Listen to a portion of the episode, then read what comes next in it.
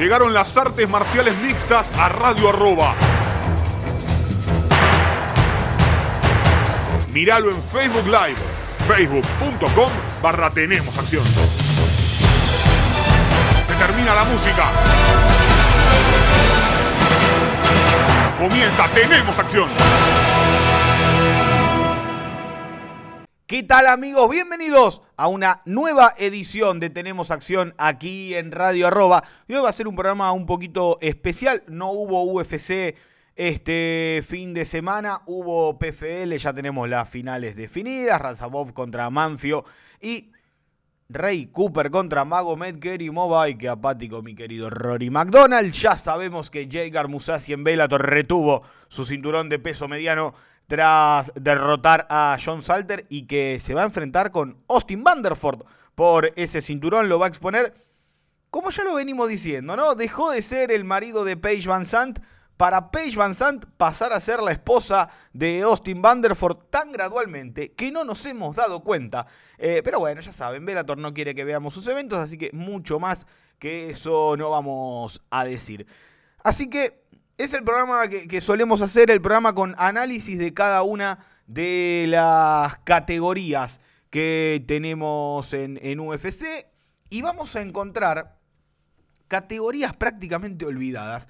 Ya me van a entender por qué digo de esto de, de las categorías olvidadas. Porque van, ah, mira, no hay nada armado acá ah, mira, en esta tampoco hay nada. Y uno realmente se va a sorprender porque dice, che, esto estaba más o menos parejo y ahora no, sabemos para qué lado va a salir realmente todo. Y me parece que está bueno para, para tenerlo en cuenta.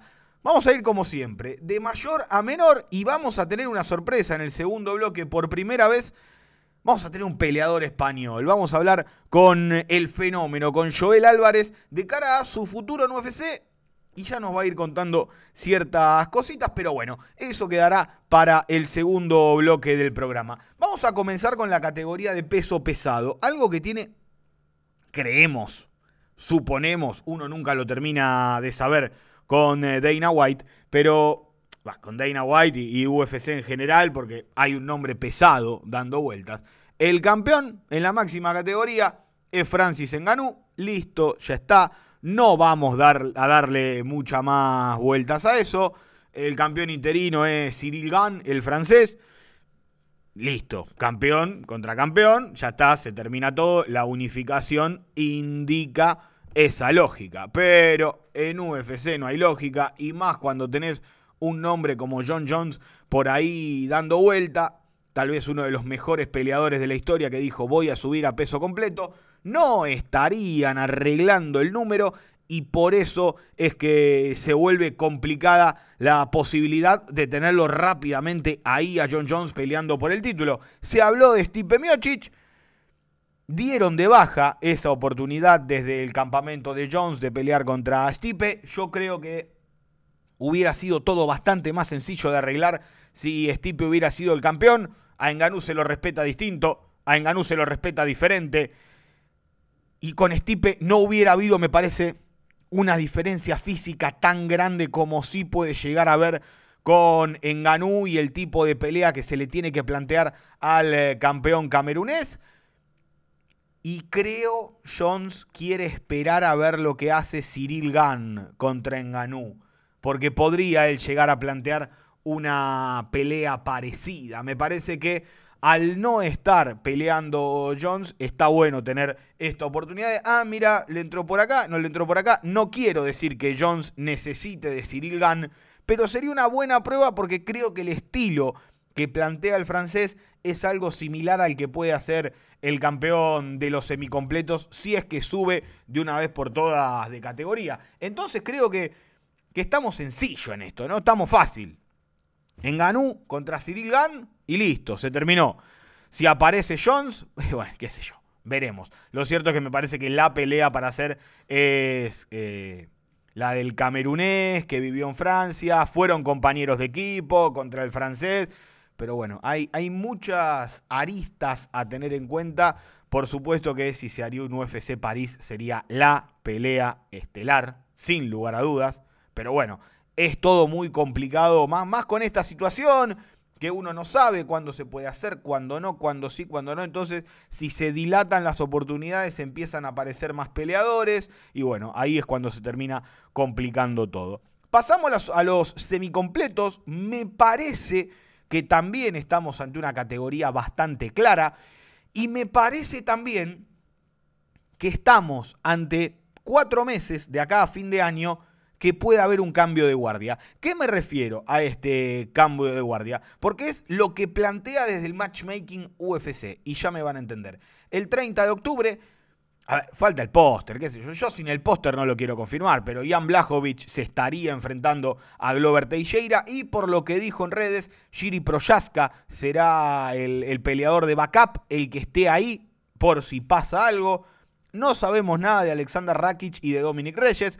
Yo creo que Dominic Reyes es un lindo momento para tomarse un tiempo de, los top, bajar el nivel porque eh, le, han le ha pegado Blajovic, le ha pegado Proyaska y, fuerte han sido las derrotas. No así con John Jones, para mí el que más cerca estuvo de ganarle. Incluso en mi tarjeta le había ganado, ya lo saben pero no soy el juez, no soy el que decide quién gana y me parece que Dominic Reyes necesita tomar aire de este tipo de peleadores. Alexander Rakic, que se volvió un tipo bastante complicado de negociar, me parece, eh, que, como que está más arriba de lo que él eh, debería estar respecto a, a su hype, ¿no? Me parece que, que, se la creyó demasiado, tiene buen nivel, pero eso lo complica.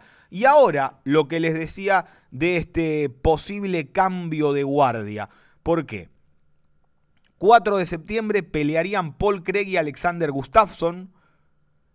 Es un cambio de guardia, por más que sea Gustafsson el que vuelve a enfrentar a Paul Craig. Una victoria, Gustafsson lo mete top 10 de la categoría prácticamente. Y una victoria, Paul Craig dice, che, este escocés está para cosas grandes de verdad. Y digo cosas grandes, aunque sea meterse en el top 5, a, discutir con los top 5. Ese mismo 4 de septiembre, Volkan Ozdemir, un peleador que ya tuvo su oportunidad por el título y se ha codiado con los mejores, enfrentándose a Magomed Ankalaev, una gran prueba para Ankalaev. Claramente entienden esto del cambio de guardia al que me refiero, ¿no? 18 de septiembre, no entiendo, a ver, se dice que es la estelar. yo esperaba un poco más. Anthony Smith, que es uno de los que le estuvo dando chances a los que le miraban la espalda, contra Ryan Span. Entonces mantiene esas oportunidades Anthony Smith de darle chance a los nuevos. Nuevos entre comillas, no quiere decir que sean nuevos en el deporte, sino que, que están tomando esa oportunidad. Y una victoria de Ryan Span realmente estaría dando este, esta, llamémosle, voltereta de nombres. Y el 2 de octubre, Tiago Marreta, que va a ser papá, ya contó Yana Kunitskaya que está embarazada. Pelea hace un mes y medio, chicos, Yana Kunitskaya. Ah, bueno, lo dejo ahí, lo dejo ahí. Eh, va a enfrentarse Tiago Marreta a Johnny Walker, que ya tuvo una oportunidad de meterse, lo bajaron y vuelve a buscar esa oportunidad.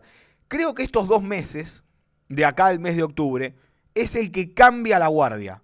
Como se metió Blajovic, que es un tipo más grande pero que tuvo las chances, como se volvió a meter Teixeira, retador al título, que fue dándole oportunidades a, estos peleadores nuevos. Entonces, de dar tantas oportunidades, ganó, ganó, ganó, ganó, ganó y le terminaba dando la chance. Smith, Marreta y Ozdemir le dan la chance de pegar el zarpazo y el cambio de ranking a Ryan Span, Johnny Walker y Magomed Ankalaev. Y Paul Craig Gustafsson es una pelea que acomoda a Paul Craig como un viejo nuevo conocido. Paul Craig ya tiene muchísimas peleas dentro del octágono y es un peleador extremadamente divertido. Y un Gustafsson que empezado se vio muy mal, que decidió volver y está en esa, de volver, no volver. Y es una pelea de las, y al menos me parece a mí, de las interesantes para ver cómo se puede reacomodar, ya sea Gustafsson o Craig. Yo estoy para cualquiera de los dos, me parece una más que interesante pelea. Entonces, la importante Blajovic contra Teixeira sería el 30 de octubre. Ya les digo, yo hasta que no vea el póster, chicos, yo no digo nada. Pasando a los medianos, tenemos a un Israel Adesanya como claro campeón un Robert Whittaker como claro retador, pero parece que por un temita de pandemia, de restricciones, se va a estirar un poco más de lo que era pensado ese, ese combate, esa revancha. Da la sensación, al menos, por lo que dijeron que tenían ganas de hacerlo el evento en Australia, que no pudieron hacerlo por las restricciones y como que tenían pensada otra cosa ya para octubre en, en ese evento que no va a ser pay-per-view en los Estados Unidos, aunque sea numerado. El evento de fines de septiembre, que ya lo teníamos con tres peleas grosas. En noviembre, que ya te está jugando todo con Kamaru Usman, Colby Covington, Michael Chandler, Justin Gage, y como que no le están encontrando el. Ahí caería perfecto igual, ¿eh? Pero también los problemas en Nueva York, que aparentemente exigiría que los peleadores estén todos vacunados para poder pelear. Y hay peleadores que no se quieren vacunar. Mi querido Michael Chandler intenta. Chandler, no me cae la pelea con y Chandler, por favor, se lo pido. Pero bueno, nada, pasa, pasa, pasa. No dije nada. Después tenemos 23 de octubre. Vuelve Paulo Costa a enfrentarse a Marvin Vettori. La teoría de los 13 meses más prendida a fuego que nunca. Habíamos dicho en septiembre del año pasado cuando perdió Faltan 13 meses para que vuelva, no se hagan ilusiones. Aquí lo tenemos a Paulo Costa frente a Marvin Vettori. El próximo fin de semana, Jared Cannonier enfrentándose a Kelvin Gastelum. El 4 de septiembre, Derek Branson contra Darren Till. Me refiero a los que están más arriba en el ranking, por supuesto. Y el 6 de noviembre vuelve Luke Rockhold a enfrentar a Sean Strickland. Una pelea en la cual dudo que Strickland le rompa la cara de una piña, aunque a Uriah Hall aparentemente le fracturó el orbital y en la que Lou Rockhold puede sentirse cómodo. No lo estás llevando a un tipo que, que, lo... A ver, es difícil pelear con Strickland, pero no es un tipo que lo puede dejar en ridículo. Me da esa sensación. Es importante el nombre para Strickland, es buena la pelea para Rockhold. Cierra por absolutamente todos lados que se haga ese combate. Me imagino a muchos con la banderita de Whitaker, Whitaker, porque si gana Desania, la verdad que hoy una revancha con Paulo Costa, poco interesante. Con Vettori ni hablar, le ganó dos veces. Derek Branson, no, después del baile que se comió con Adesanya, si Branson le gana a Till, no la veo. Y es por eso que empieza. Eh, Canonier, si le gana a Gastelum.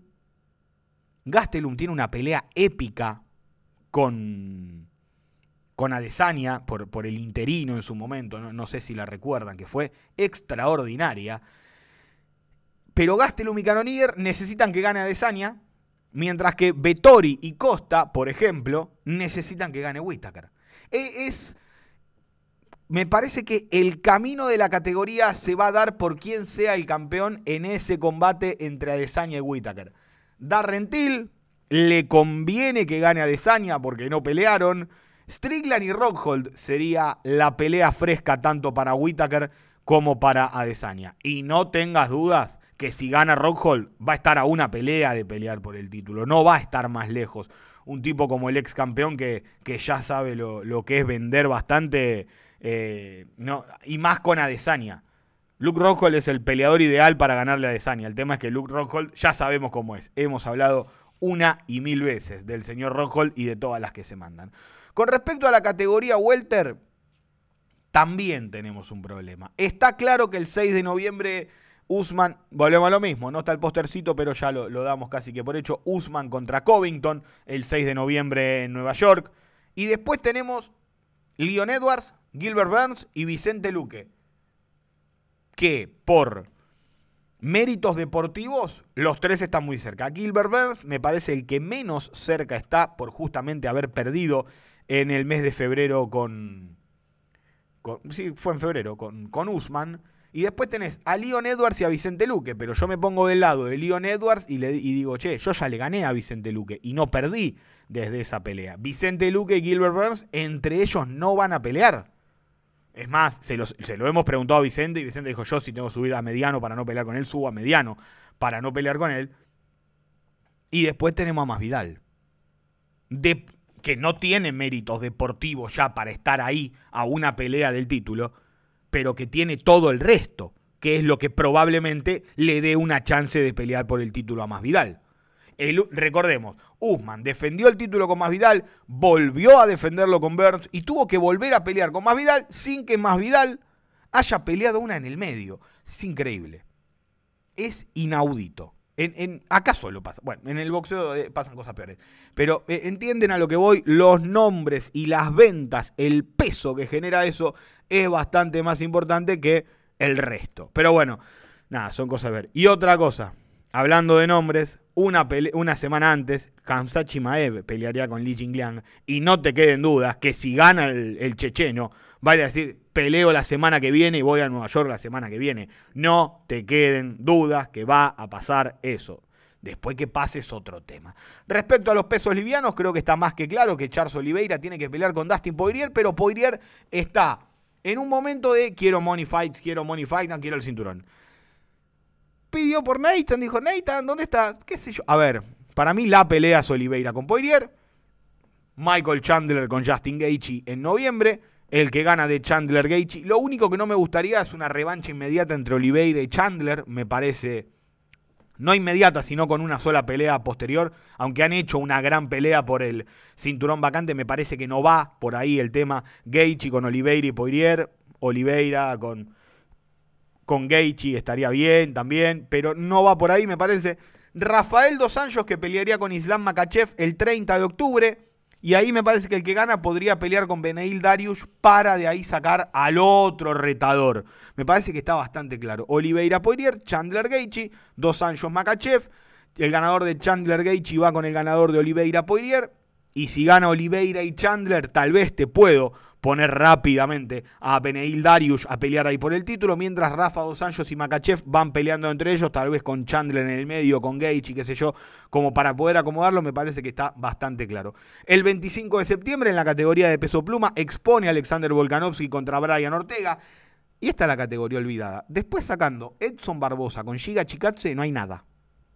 Nada, nada, nada, nada. No sabemos para qué lado va a salir la categoría de peso pluma. Encima dicen que quieren hacer Max Holloway con Jair Rodríguez en noviembre. Entonces me estás atrasando de... Holloway tiene que pelear por el título. O hacelo pelear esa pelea que querés en septiembre. No, dos meses después de la pelea por el título porque se atrasa aún más una siguiente defensa, ya sea de Ortega o de Volkanovski, porque no hay otro que la merezca, que, que, la merezca, me salió medio raro, que no sea Holloway, pero bueno, nada, cosas que pasan. Respecto a la categoría de peso gallo, el 30 de octubre expondría Sterling contra Peter Yan, ese día es el que debería coronarse nuevamente el ruso y está la pelea a mano de, de TJ Dillashaw. Tenemos tres, uno del que no se habla nunca, que es el pobre Rob Font, que sería un gran rival, pero no creo que aguante tanto tiempo sin pelear. La última pelea fue en mayo, cuando le ganó a Cody Garbrandt, y me parece que la pelea para hacer es Rob Font contra José Aldo. Lo siento por Cory Sanhagen, perdió con TJ Dillashaw, debería tener una o dos peleas de, perfil alto para ver si, si, se puede reacomodar. Después que no nos olvidemos, le ganó fácil a Marlon Moraes y también le ganó fácil y espectacularmente a Frankie Edgar. Y estaría bueno si Balishvili le gana a Moraes el 25 de septiembre, tener un Balishvili con Sanhagen. Pasa que, bueno, los rankings. Respecto a peso mosca, es un tema complicado, porque Figueiredo pide una oportunidad titular. Figueiredo no merece una oportunidad titular realmente. Empataron la última, perdió fácil. No, no merece la revancha inmediata. ¿Para qué nos vamos a mentir? Y el próximo sábado pelean Brandon Roybal y Alessandre Pantoya. Roybal y Moreno tienen historia en común. Recuerden cuando se sacó el brazo del lugar, el hombro del lugar, Roybal en lo que venía siendo un peleón y le dijeron vos vas a tener revancha rápido con Moreno, sin saber que Moreno iba a ser campeón. Y Pantoya le ganó en el TUF y le ganó en UFC Chile a Brandon Moreno. Así que, ¿por qué no pensar en que el ganador de Roybal y Pantoya sea el próximo retador al título de Brandon Moreno? ¿Por qué? Porque Davison Figueiredo viene de derrota. Askar Askarov está eh, con, problemas, lesionado, acá se complica, acá no, así que me parece que, un Askarov Figueiredo para el próximo retador estaría perfecto. Y no olvidemos la variante Garbrandt que el 11 de diciembre debuta en la categoría frente a Kai Cara France. Respecto a las chicas, el problema de siempre. Amanda y Valentina están años luz de ventaja de sus rivales, salvo cuando pelean entre ellas. Norma Dumont y Holly Holm van a pelear el 16 de octubre en eh, peso pluma. No quiero ver Holly Holm contra Amanda de vuelta, pero si gana Norma Dumont estaría bueno, es una pelea nueva. En cuanto a peso gallo, Amanda tiene, le, debe esta chance a, Juliana Peña. Son más chances para romper récords que otras cosas. Pero bueno, no sabemos qué pasa con Germain de Randami. Podría llegar a pelear, me gustaría, no, no porque tenga ninguna data, con Irene Aldana. El tema que otra vez de Randami con Núñez. Y de Randami y Holly son como las escuderas constantes de, de Amanda porque ellas no le ganan y el resto no le gana a ella. Si Irene Aldana consigue una victoria más, me parece que está para pelear por el cinturón sin dejar de lado que el 2 de octubre van a pelear Aspen Ladd y Macy Chiazón. Hay muchas en el ranking en el medio, pero a todas Amanda les ganó. Ni hablar de Valentina, que pelea el 25 de septiembre con Loren Murphy. El mismo día pelean Jessica Andrade contra Cintia Calvillo. Si la idea es que Cintia Calvillo le gana a Jessica Andrade, spoiler Andrade, perdón, eso no va a pasar. Jessica Andrade tiene todas de ganarle a Cintia Calvillo. Después tenés a Chucayani y a Maya, que ya perdieron con Valentina y no estuvieron ni ahí. Entonces, toma mucho, mucha importancia el 20 de noviembre Jojo Calderwood con Alexa Grasso, que por ranking son las únicas que todavía no, le no tuvieron la chance de pelear con Valentina. No fueron carnada de Valentina aún. Y me parece que, como les digo, tanto Amanda como Valentina tienen que ir por el récord de defensas consecutivas eh, creo que son seis que tiene Ronda y Joana que lo había igualado. Joana se quedó a una, bueno, por ahí. Pero tienen que ir eh, Amanda en gallo y Valentina en mosca a, esos récords que, las vuelven imparables. Y la categoría, la olvidada categoría como la de pluma de, de los chicos, de las chicas, la de peso paja, Rose Namayuna es la campeona. ¿Alguien sabe algo de Rose? Porque yo no me enteré más nada. Weili, tampoco sabemos nada qué pasó con San Weili, con la ex campeona china. Esparza, que es la que viene de tener una gran victoria con Jan Xiaonan. La pelea lógica es Rose Namayunas con Carla Esparza, teniendo en cuenta que ya pelearon cuando por primera vez se hizo el cinturón de peso paja de UFC. ¿Dónde está Joana? ¿Alguien vio a Joana? ¿Alguien vio la moto? ¿Alguien vio.? No, nadie sabe dónde está Joana.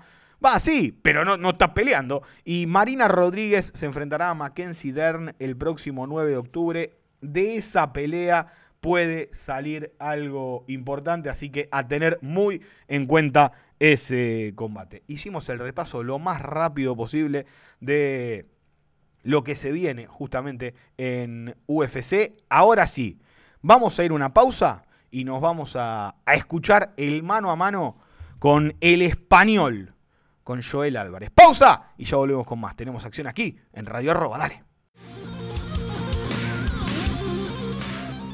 Como les había prometido, estamos con el peleador español de UFC, el eh, señor eh, Joel Álvarez. Joel, antes que nada, agradecerte por, por el tiempo, por la entrevista. Eh, contame cómo, cómo es este momento, que no tenés pelea marcada, al menos no oficialmente. ¿Cómo, cómo te preparas en este momento?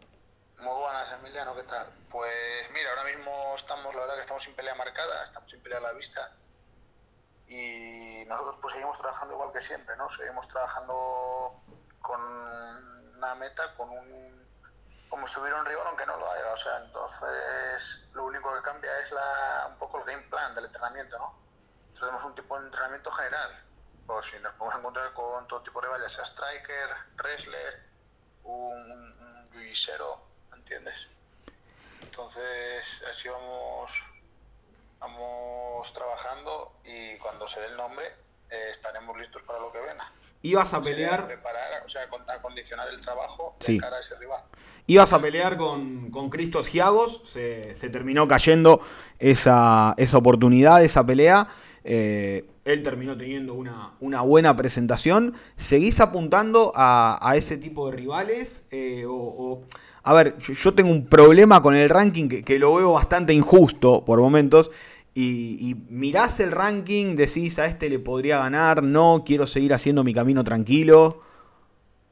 A ver, no tenemos tampoco ninguna prisa, ¿no? Ya estamos en la empresa y lo que queremos es llegar a estar en ese, en ese top 15 y estar ahí luchando con los mejores del mundo. Entonces, tampoco prisa tenemos, pero bueno, ya era un buen rival, la verdad que la preparación iba, iba perfecta. Teníamos todo muy estudiado, todo muy al milímetro y fue, la verdad que fue una gran putada que se nos quedase la pelea. Entonces el tipo rival al final tampoco queremos, no sé, no lo, no podemos escoger a dedo, ¿no? Entonces el, rival cualquiera va a ser bueno porque esto es el UFC y ahí no hay perros pequeños, son todos perros grandes. El primer rival que tuviste fue, fue Damiris Magulov, que tiene creo que ya alrededor de 18 o 20 peleas consecutivas ganadas. Después sumaste tres combates con, con victorias e incluso un nombre, un nombre rutilante, más por lo que había hecho con, con McGregor, como lo es Joe Duffy. Eh, ¿Eso te dio confianza de, decir, eh, además de haberlo mostrado en, el circuito español antes, también tengo, tengo la, espalda suficiente para, para, estar en UFC y finalizar rivales, también un tipo durísimo como, como Yakovlev?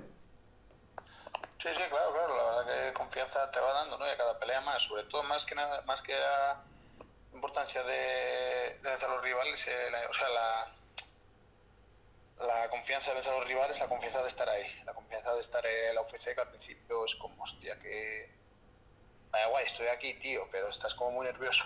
Pero entonces, según vas peleando, vas normalizándolo todo, familiarizándote más con todo, vamos.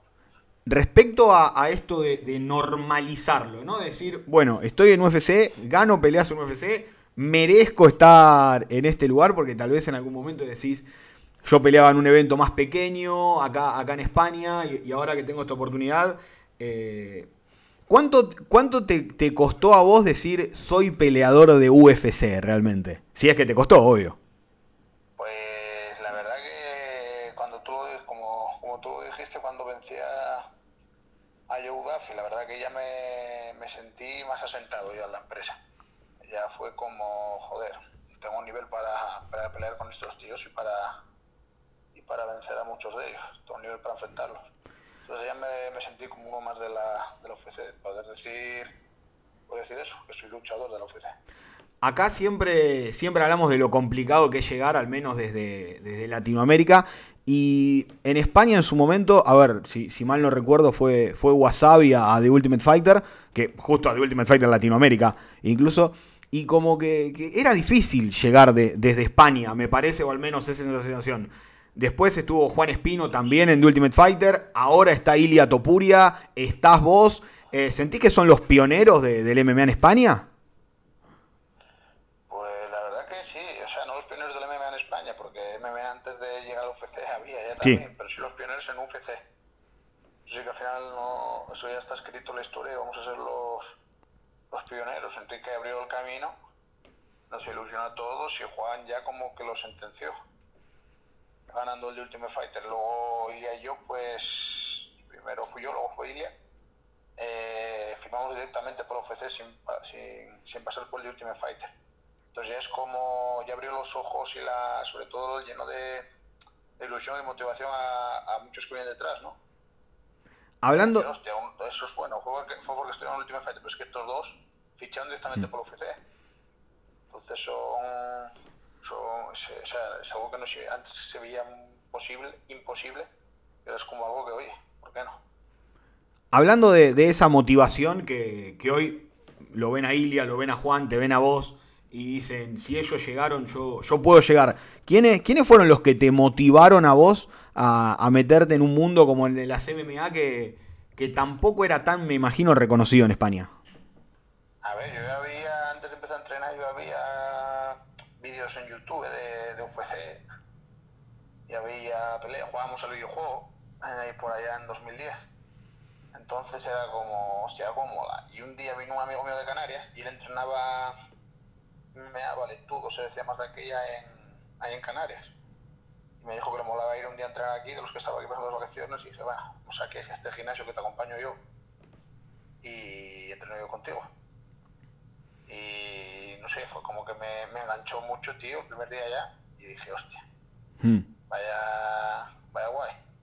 Entonces fue un poco eso. Luego, eso, lo que dice, veo vídeos de UFC, siempre me, siempre me apasionó mucho Anderson Silva.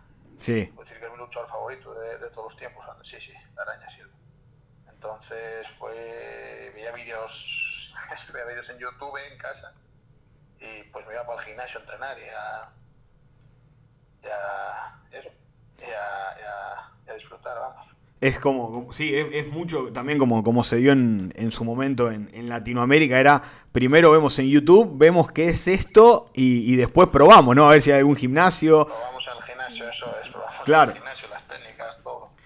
¿Y, cómo está hoy la, difusión del MMA en España? Eh, ¿Ustedes tienen repercusión en los medios? Eh, ¿Es medio complicado? Porque acá realmente es, eh, te, cuento que en Latinoamérica de este lado es bastante difícil.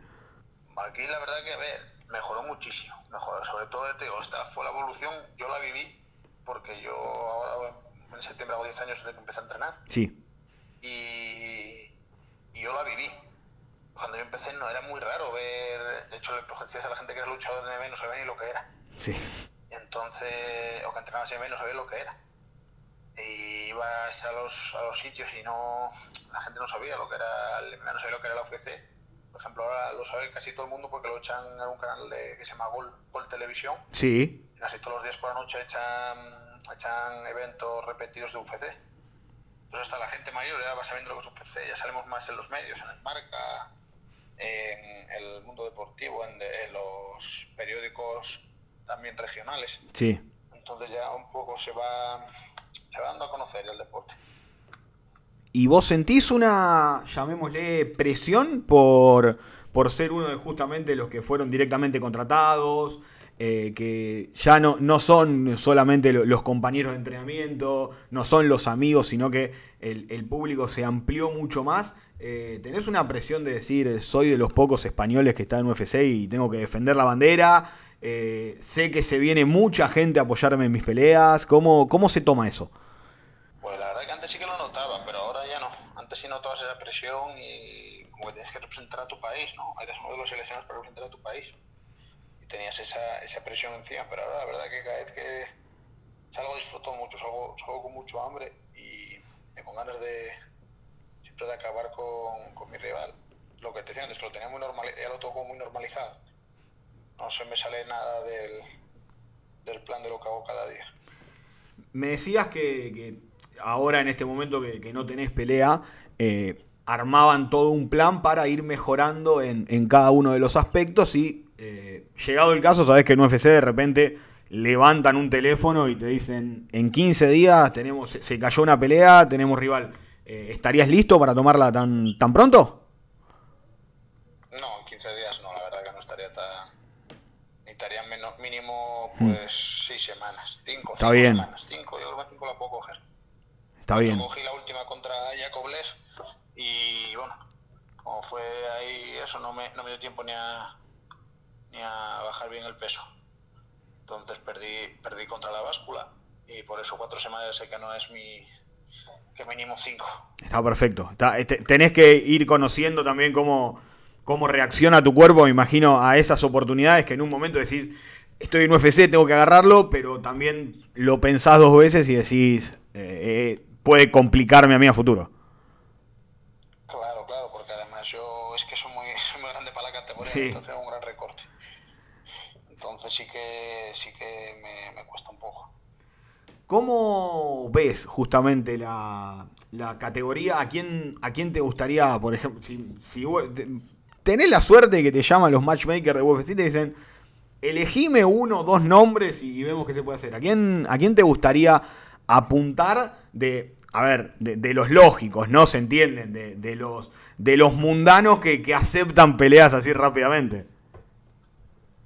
Pues bueno, siempre es una pregunta que siempre me hacen y siempre digo que ya tengo, con cualquiera que que pueda de la categoría, o sea, que podría enfrentar a la categoría me daría igual, la verdad, porque estás peleando con los mejores y eso ya es, ya es una pasada. Entonces, nunca, nunca tengo ningún nombre en mente y no le pongo ninguna cara a mi hmm. próximo rival. Entonces, verdad que, hombre, me gusta, ahora sí que me gustaría poder pelear con, con Cristos Llagos, ¿no? Porque la, por la pelea que se nos cayó. Sí.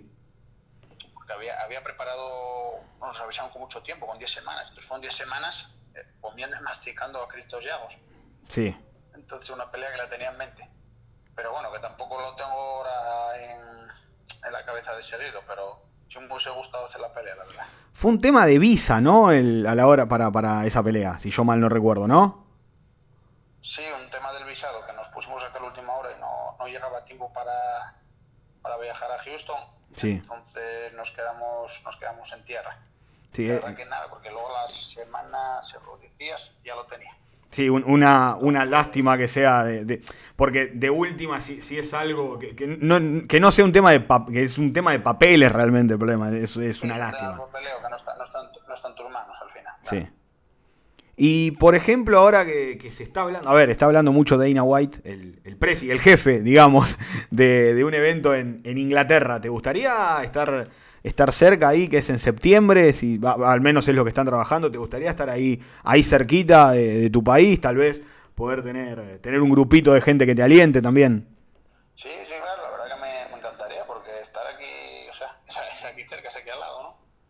Sobre todo ya por tanto viaje, el, el, la diferencia horaria, que sería la misma, más o menos. Entonces, la verdad que sí que me gustaría pelear en Inglaterra, pero bueno, que si me llaman para ir a a Estados Unidos, allá, allá iré. Y en Abu Dhabi es donde, mejor me siento. Sí. Ah, mira. Conozco aquello mi casa y es donde mejor me siento. Respecto a eso, ¿te, te complica mucho para...? Porque siempre, siempre hablo con, con peleadores que, que, están un poco más cerca. ¿Te complica mucho el tema de, del cambio horario, el, el jet lag, o, o, llegás con tiempo como para hacerlo tranquilo, o entrenás eh, más tarde o más temprano respecto a, a cómo se arma la pelea? ¿Eso cómo lo manejas? Nunca, la verdad que nunca he cambiado, nunca he viajado a Estados Unidos, entonces nunca me... Perfecto. Nunca he tenido un cambio horario, claro, nunca he tenido un cambio horario muy grande. Sí, porque... He tenido un cambio horario muy grande. Las peleas que fueron a Abu Dhabi, de aquí es poca diferencia horaria, son como dos horas más. Ah, está bien, creí, creí que tenían más tiempo, creí que, que con Abu Dhabi, esa es mala mía. No, creí son, que... como dos o tres, son como dos o tres horas más y... Sí. Está bien, te acostumbras rápido. La primera sí que fue rara, la de, de peleé contra, contra Daffy porque pe peleamos de madrugada allí. Claro, cuando habían reacomodado los horarios. Yo, sí, porque allí querían el horario americano. Entonces yo peleé allí como a las 4 de la mañana. Rarísimo. Entonces tuvimos que acostumbrarnos a toda esa semana a dormir eso a partir de las 5 o 6 de la mañana, levantarnos, desayunar, ir a entrenar a las 4 de la tarde y hacer el otro 5 de la tarde o 6 y luego hacer el otro entrenamiento a las eso a las 2 de la mañana. Era, era sí, muy, sí, muy, muy, muy raro. Te, te consulto respecto sí, sí, al... Hacer un entrenamiento a las 6 de la tarde y otro a las 2 de la mañana o 3. sí, eh, vas en contra de, de, toda, de toda lógica. A esa hora se duerme, a esa hora se descansa. Te, te, hago una pregunta respecto a, al crecimiento de, del MMA español. ¿Cómo está hoy el, el circuito allá? Vos peleaste con, con, un amigo mío, vos peleaste con Cisco González, eh, con, con, el venezolano, es, es, amigo Cisco. ¿Cómo, ¿Cómo está el crecimiento allá? Porque lo veo, lo, se, se, empiezan a ver resultados.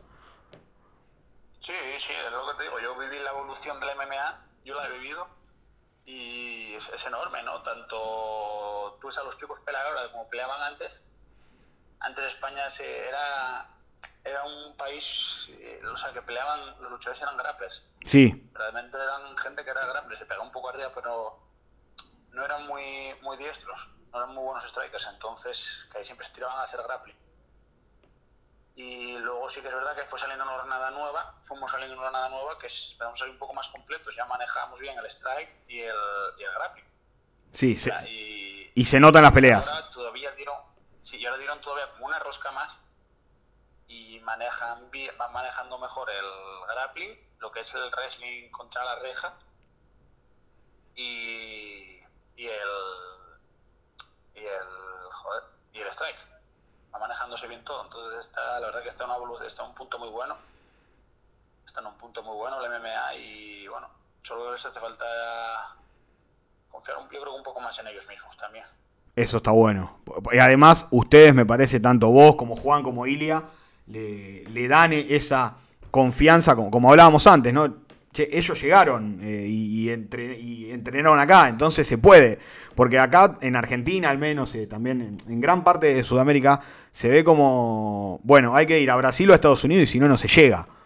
De, este lado se ve así. Y me imagino que, ustedes estén y, habiendo entrenado ahí, que les da una sensación de, de, seguridad también de decir, bueno, ok, es como eh, por contagio, ¿no? Llegaron ellos, eh, vamos a llegar nosotros también. Claro, claro. Aquí, bueno, aquí siempre está el, mítico, eh, está el típico debate de si hay que entrenar fuera o entrenar eh, con tu equipo o qué hacer. Yo soy, yo te digo, hay unos que defienden ir a entrenar fuera. Sí. Y y otros que defienden entrenar aquí.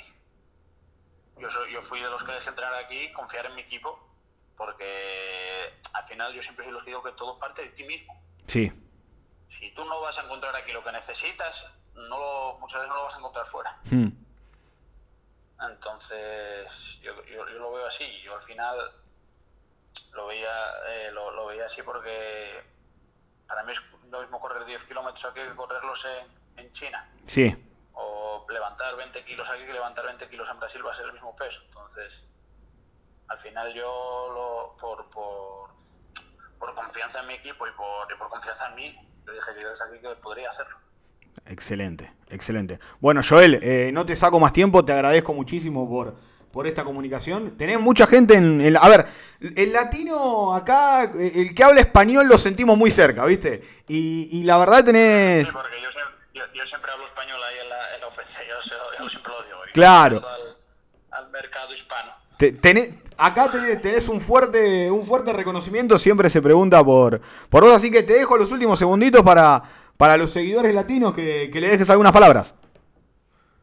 Perfecto, muchas gracias a todos, muchas gracias a todos los fans latinos, a todos los hispanos, ¿vale? Ahí seguiremos dando guerra y bueno, pero seguir teniendo vuestro apoyo siempre. Muchas gracias y un abrazo enorme. Ahí pasaba la palabra de Joel Álvarez, que todavía no tiene pelea, pero esperemos que pronto pueda, pueda conseguir y, cumplir el objetivo, ¿no? De pelear nuevamente dentro del octágono. Y de esta manera nos despedimos de una nueva edición de Tenemos Acción. Muchísimas gracias, Leo, por la puesta en el aire. Lindo el evento del fin de semana que se viene. Yo todas mis fichitas en Brandon Royal contra Pantoya. Y siempre que está Gastelum en una estelar, siempre que está Gastelum puede pasar algo. Gastelum Canonier será la pelea estelar. Esto fue Tenemos Acción en Radio Arroba. ¡Chau!